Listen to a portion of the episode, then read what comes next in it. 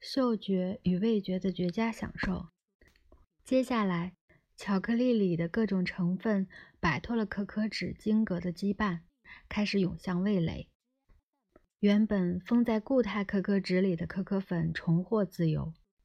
黑巧克力通常含有百分之五十的可可脂和百分之二十的可可粉，包装上会标示为百分之七十的黑巧克力，剩下的几乎都是糖。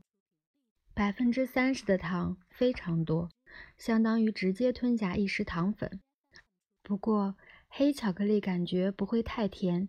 甚至完全没有甜味儿，因为除了可可脂融化释放出糖分外，可可粉也会释放出生物碱和分数脂，也就是咖啡因和可可碱分子，味道都非常苦涩，会活化苦味儿和酸味受气，抵消糖的甜味儿。巧克力制造商的首要工作就是调和这些味道，制造出均衡的滋味。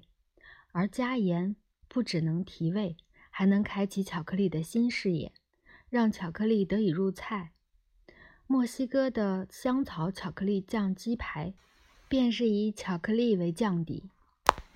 不过，煮巧克力跟直接品尝时的味道并不相同。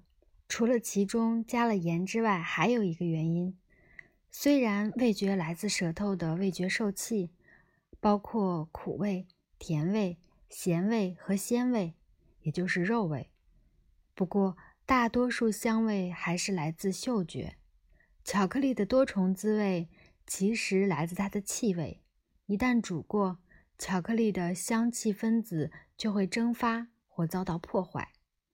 不止热巧克力如此，茶、咖啡也不例外。这也就是为什么咖啡和茶要一冲好就喝。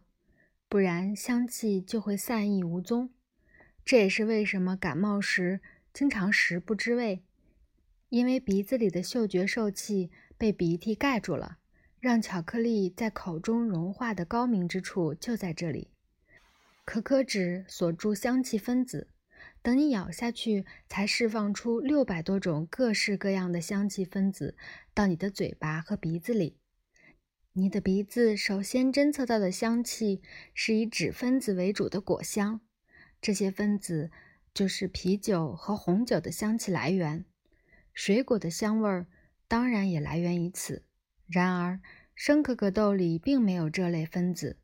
我知道是因为我吃过可可豆，味道简直糟糕透了，又苦又涩，感觉就像在啃很老的木头，完全闻不到果香。也没有巧克力味儿，没人会想再尝一次。要把长相奇特且味道不怎么样的豆子变成巧克力，可需要不少制作技术。你至少会觉得不可思议，当初怎么会有人想到要这么做？